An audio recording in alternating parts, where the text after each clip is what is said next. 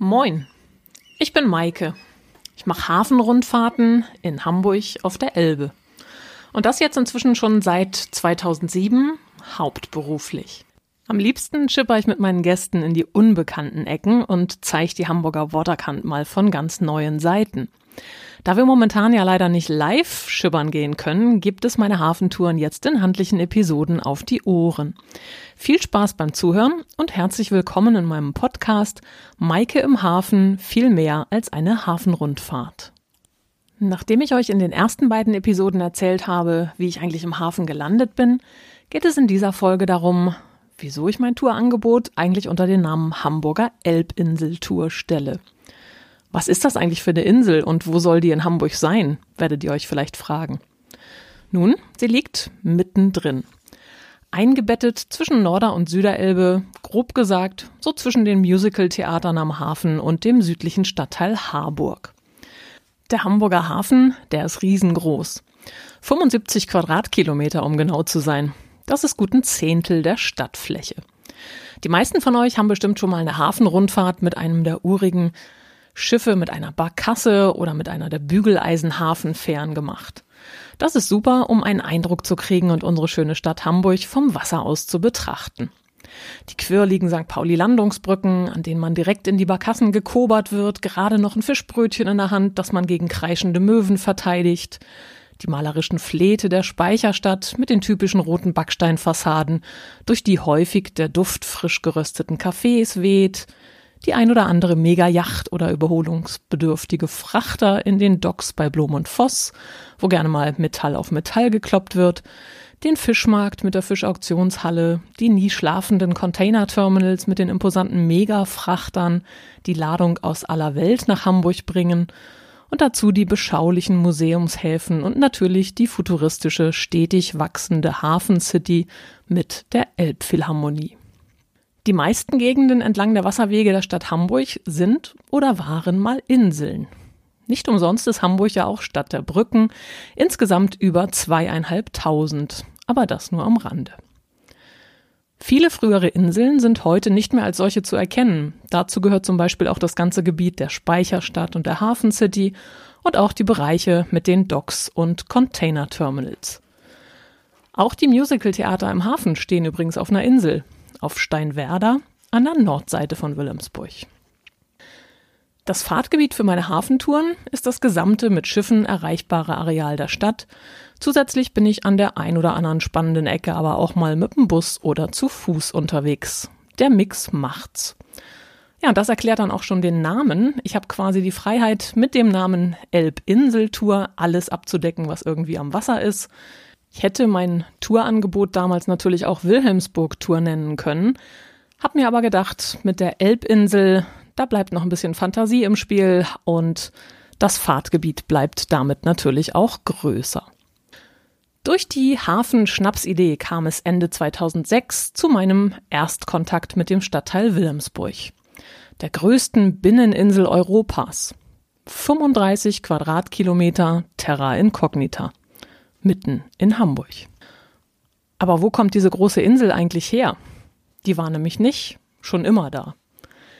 Erst vor gut 700 Jahren fingen die Menschen an, die unzähligen kleinen Inseln, die sich im Gebiet der Elbe zwischen Hamburg und Harburg befanden, einzudeichen, teilweise zusammenzudeichen und so Land für die landwirtschaftliche Nutzung zu gewinnen. Achtung, jetzt folgt eine kleine Geschichtslektion. In der Schule habe ich selber keinen Zugang zu dem Fach gefunden. Heute bin ich aber total fasziniert, wenn ich Verbindungen in die Jetztzeit dadurch einfach viel besser verstehen kann. Schauen wir mal, ob ihr mir folgen könnt. Ich baue auch nur eine einzige Jahreszahl in die Geschichte ein, nämlich 1672. Das ist quasi das Geburtsdatum von Wilhelmsburg. Herzog Georg Wilhelm zu Braunschweig-Lüneburg, der hatte ein Problem. Er musste seine Tochter Sophie Dorothea verheiraten. Naja, war gar nicht so einfach. Und dann musste man den jungen Damen ja schließlich auch noch eine anständige Mitgift an Hand geben. Georg Wilhelm kaufte damals von den Groten die drei Elbinseln Stillhorn, Georgswerder und Rotehaus. Er ließ diese zusammendeichen und benannte die neue große Insel direkt nach sich selbst, also Wilhelmsburg. Der Name geht somit nicht auf Kaiser Wilhelm zurück, wie man denken könnte, sondern auf das Haus Braunschweig-Lüneburg. Seine Tochter Sophie Dorothea, die bekam dank seiner guten Connections den Titel Gräfin von Wilhelmsburg verliehen. Das wurde bei der Gelegenheit übrigens auch gleich für seine zur linken Hand angetraute Gattin mit dem klangvollen Namen Eleonore Demier d'Olbreuse erledigt. Die Gattin war damit legitimiert und die Tochter eine attraktive Partie auf dem Heiratsmarkt. Damit nun aber kein Hallodri daherkommen und sich die schöne, neu im Familienbesitz befindliche Insel Wilhelmsburg einverleiben konnte, schloss Georg Wilhelm einen Deal mit seinem Bruder. Ernst August von Hannover. Jo, das ist einer von den Vorfahren von dem Pinkelprinzen Ernst August, der mit Caroline von Monaco verheiratet ist. Dieser Ernst August, der hatte nämlich noch einen Sohn zu vergeben. Und so mussten sich Cousin und Cousine in ihr Schicksal fügen und die Ehe eingehen, auch wenn beide nicht sonderlich begeistert davon waren. Sie haben aber ihre Pflicht erfüllt und zwei Kinder in die Welt gesetzt, bevor sie dann doch wieder getrennter Wege gingen. Und ich bin sicher, von den Kindern und Nachfahren der beiden habt ihr schon gehört. Das Leben von Sophie Dorothea, das war nach der Trennung von ihrem Mann übrigens auch noch recht turbulent. Das ging sogar so weit, dass Hollywood in der Nachkriegszeit ihre Geschichte verfilmt hat und Stuart Granger die Rolle ihres Liebhabers spielte. Aber das würde jetzt doch etwas zu weit gehen, da noch tiefer einzusteigen. Ich hoffe, ihr könnt mir noch folgen. Ich sortiere noch mal kurz. Wir sind jetzt wieder bei den euch sicherlich bekannten Kindern und Nachfahren der Gräfin von Wilhelmsburg. Die Tochter, die hieß wie ihre Mutter, Sophie Dorothea, und sie heiratete später den Soldatenkönig Friedrich Wilhelm I. Damit ist die Gräfin von Wilhelmsburg die Großmutter vom alten Fritz. Also deutsche Geschichte mitten aus dem Hamburger Hafen, direkt von der Insel. Denkt man ja auch nicht. Noch etwas doller kommt's mit dem Sohn der Gräfin. Den Engländern waren ja so eine Zeit lang die eigenen Nachkommen ausgegangen. Und so wurde eben dieser Sohn von der Elbinsel mit Namen Georg später zum König Georg II. von England gekrönt. Die Gräfin von Wilhelmsburg ist also eine Mutter des englischen Königshauses. Ich gebe zu, das war jetzt ein ganzer Batzen Geschichte und viele Namen, aber ich finde das einfach ziemlich bemerkenswert, dass es da so eine royale Verbindung von Hamburg Mitte nach London gibt. Um das etwas aufzulockern, gucken wir mal, ob es nicht auch eine Verbindung zu Johnny Depp gibt. Habt ihr eine Idee? Vielleicht kennt ihr die Fluch der Karibik-Filme mit Johnny Depp als legendärem Piraten. In diesem Film gibt es einen sehr cholerischen, unangenehmen englischen König. Darf ich auflösen? Georg II., Sohn der Gräfin von Wilhelmsburg. Wir können sogar Wilhelmsburger Verbindungen in die kultivierte klassische Musikszene ausmachen. Georg II. war tatsächlich als großer Choleriker bekannt. Sein Vater hatte damals schon Händel mit der Komposition der Wassermusik beauftragt. Und Georg II., der stritt sich vehement mit Händel und dieser komponierte schließlich widerwillig die Feuerwerksmusik nach den Vorgaben von Georg II. Beides sind uns ja heute durchaus noch wohlbekannte Stücke. So, das soll das jetzt aber mit der historischen Einordnung erstmal gewesen sein. Heute noch finden sich auf der Elbinsel zahlreiche Straßennamen, die an die hochherrschaftlichen Regenten früherer Zeiten erinnern. Ein Schloss findet man heute nicht mehr. Allerdings wurde das Amtshaus in Kirchdorf, in dem sich heute das Museum der Elbinsel befindet, auf den Grundmauern des adeligen Sitzes Stillhorn errichtet. Das war ein Schloss der Groten, das wegen Baufälligkeit allerdings abgerissen werden musste. Ich empfehle sehr, dort mal vorbeizuschauen und bei der Gelegenheit auch den alten Ortskern von Kirchdorf zu bewundern. Da gibt's traumhafte Fachwerkhäuser und vor allem gibt es die wunderschöne, über 400 Jahre alte Kreuzkirche. Mit Glück kann man da auch mal reinschauen. Ansonsten ist die Elbinsel Wilhelmsburg tatsächlich auch bekannt dafür, dass sie leider ziemlich zerschnitten ist durch große Verkehrsachsen. Da haben wir im Osten die Autobahntrasse, dann eine große Bahntrasse, in die gerade die Wilhelmsburger Reichsstraße mit hineingelegt wurde. Und da ist noch das ein oder andere an Planung in den nächsten Jahren, was getan wird, um vielleicht den Stadtteil wieder ein bisschen besser zusammenzufügen. Eine große Nord-Süd-Trasse, die man aber durchaus auch als Fußgänger überqueren kann. Das ist die Georg-Wilhelm-Straße, die einmal quer durch die Insel führt. Ihr wisst ja jetzt, wer dieser Georg Wilhelm war, oder? Diese Trasse, die geht übrigens zurück auf Napoleon, der Anfang des 19. Jahrhunderts aus Richtung Süden hier mit seinen Truppen nach Hamburg durchmarschierte. Aber auch das nur als Randnotiz. Wilhelmsburg selbst zählt in Hamburg nicht gerade zu den bevorzugten Stadtteilen. Der Nordwesten der Elbinsel ist von Hafenindustrie und Arbeitervierteln geprägt. Durch die Industrialisierung dehnte sich der Hafen immer weiter aus und man benötigte viel günstigen Wohnraum für all die Arbeiter. Dieser fand sich auf dem südlichen Elbufer. Gerade auch damals für die ersten Gastarbeiter aus aller Herren Länder. Heute wohnen auf der Elbinsel über 50.000 Menschen aus über 100 Nationen. Das bringt eine lebendige Vielfalt, aber natürlich auch die ein oder andere Herausforderung mit sich. Im Reiherstiegviertel rund um den Stübenplatz und am Weringkanal führt das zu einer tollen kulturellen und kulinarischen Vielfalt.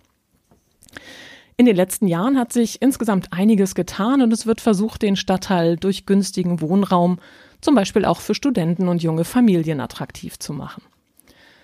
Verändert haben sich viele Ecken vor allem durch die internationale Bauausstellung, die hier von 2007 bis 2013 stattfand und durch die viele Projekte angestoßen wurden, sowie auch durch Überbleibsel von der internationalen Gartenschau von 2013, durch die heute noch ein schöner großer Park mitten in der Insel zu finden ist.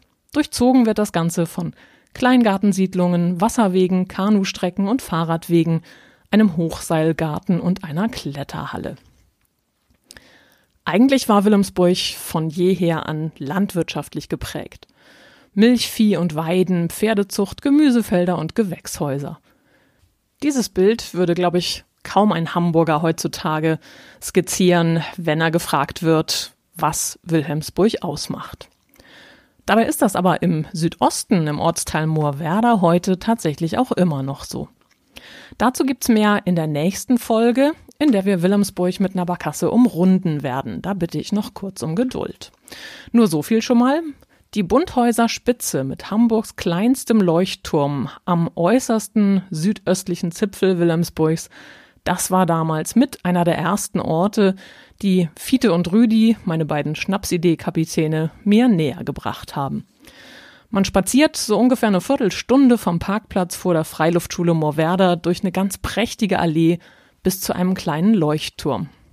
Rechts und links wird die Landzunge mit dem Weg von der Norder- und Süderelbe umspült.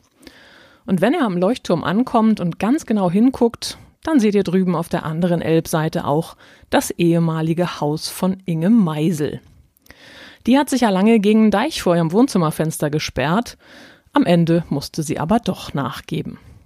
Gerade mit dem Thema Hochwasserschutz und Sturmfluten hat natürlich auch die Elbinsel Wilhelmsburg ihre tragische Geschichte.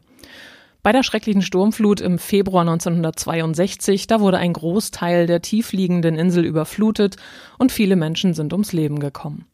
Auch aus diesem Grund gibt es heute an jeder Bushaltestelle entlang der Außendeiche der Insel sogenannte Sammelpunkte bei Sturmflut. Das oberste Gebot in der Deichverteidigung, das lautete früher und gilt sinngemäß natürlich auch heute noch, Kein nicht will dieken, Demut wieken. Heißt so viel wie, wer nicht will deichen, der muss weichen. Habt ihr schon mal vom Spatenrecht gehört? Wer sich früher als Grundstücksbesitzer nicht anständig um seinen Deich gekümmert hat, dem wurde ein Spaten in den Deich gesteckt und ihm damit der Grundbesitz entzogen und das Grundstück für herrenlos erklärt. Wer den Spaten dann später rauszog, der wurde automatisch neuer Eigner, übernahm aber auch die damit verbundenen Pflichten. Manch ein Besitzer, der soll auch freiwillig einen Spaten in seinen Deichabschnitt gesteckt haben, wenn er den Pflichten nicht mehr nachkommen konnte. Ich möchte euch noch ein paar Ausflugstipps ans Herz legen, die ich dann in einer weiteren Wilhelmsburg-Episode noch genauer beschreiben werde. Dazu gehören zum Beispiel der Energieberg Georgswerder, das Naturschutzgebiet Heukenlock, der idyllische Spreehafen und auch der Energiebunker. Dazu aber dann mehr in einer der nächsten Episoden. Es gibt so viel zu entdecken. In diesem Sinne wünsche ich euch alles Gute und mache mich an die nächste Folge, in der wir mit der Barkasse die Elbinsel einmal komplett umrunden werden. Von der Hafen City und Elbphilharmonie an kalte Hofe vorbei bis zum Leuchtturm und dann über die Katwig- und Kühlbrandbrücke an Containerriesen vorbei zurück zur Norderelbe. Live dauert diese Tour gut drei Stunden. Da ihr ja aber nun schon Wilhelmsburg Insider seid, schaffen wir das auch in 15 bis 20 Minuten. Es würde mich sehr freuen, wenn ihr mehr hören wollt und auf die nächsten Geschichten schon gespannt seid, wenn es wieder heißt, Maike im Hafen viel mehr als eine Hafenrundfahrt. Ahoi!